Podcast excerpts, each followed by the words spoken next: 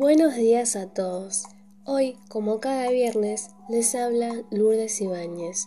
En la sección de nuestro programa El Mundo Hoy, hablaremos de un tema muy importante que se vive en la actualidad educativa, la cual es la cibercultura y el uso adecuado de las TICs.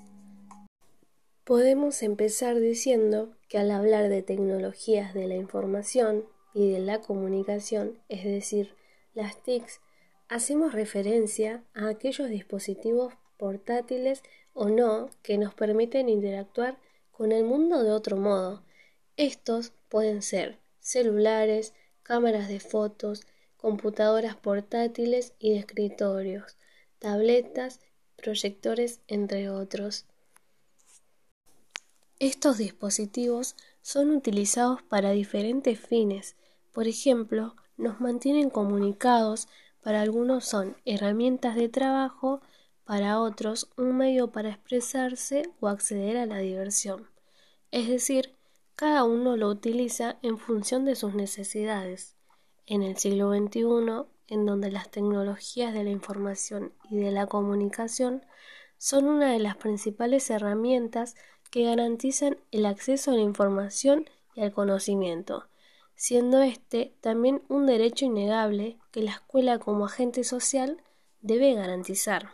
Por lo tanto, es necesario poder pensar acerca de las posibilidades de inclusión de las TICs, donde a su vez se pueden generar propuestas educativas en la cual haya igualdad de oportunidades y de acceso para todas las personas.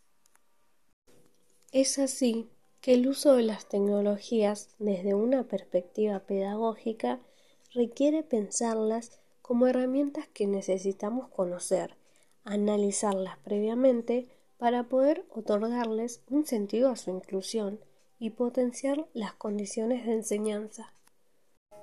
Por lo tanto, el acceso a propuestas de enseñanza como TICs permite a los niños enriquecer los conocimientos que ya poseen interactuar con diversos lenguajes en simultáneo, como por ejemplo escrito o audiovisual, ampliar repertorios lúdicos, musicales, literarios, artísticos, entre otros.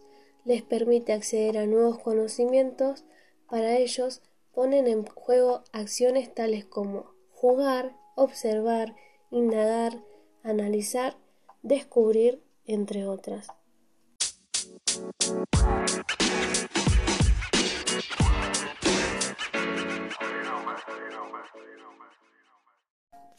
En otras palabras, lo que aquí está en juego es que se está construyendo otra historia del mundo, y no porque estas tecnologías sean tan poderosas que determinen a las sociedades, sino porque la actual transformación no es solo tecnológica, sino también política, en particular por la nueva relación entre el Estado y el mercado.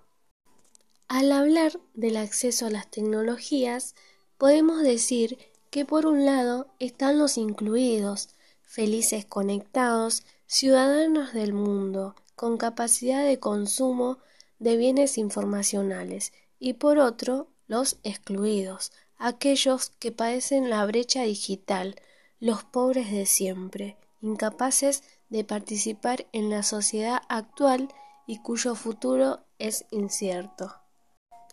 Es por ello la necesidad de pluralizar las historias sobre este nuevo mundo tecnomediado, sobre las posibilidades, así como las amenazas que nos abren para repensarnos como sociedades, tanto para los incluidos como para los excluidos, para pensar nuestro proyecto educativo. Para concluir, Puedo decir que hoy en día tenemos que aprender a enseñar de un modo nuevo, de construir supuestos sobre el saber centrado en el maestro y los libros y aprender con las tecnologías que tenemos, pero con nuevos ojos y sobre todo con y desde los estudiantes. Muchas gracias por escucharme el día de hoy.